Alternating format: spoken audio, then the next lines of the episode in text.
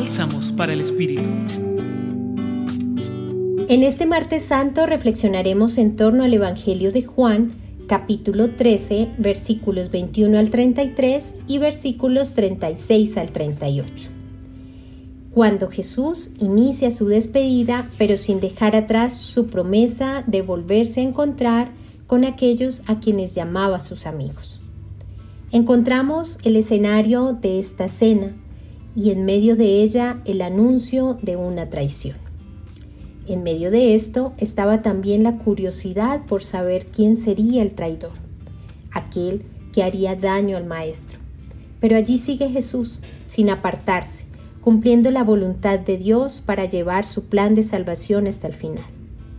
También nosotros podemos ofender o traicionar a Jesús con acciones que aun a pesar de saber que no son las correctas o las más adecuadas, las llevamos a cabo.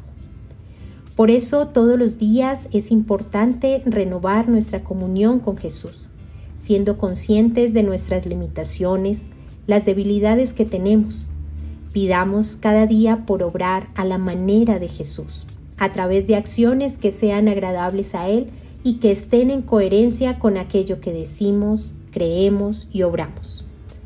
Seamos como ese discípulo amado llamados a buscar nuestra fortaleza y alegría junto a nuestro Maestro, para seguir siempre la huella de sus pasos.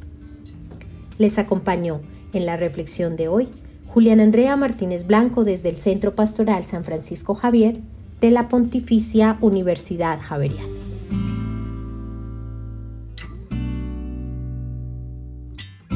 Escucha los bálsamos cada día entrando a la página web del Centro Pastoral y a javerianestereo.com.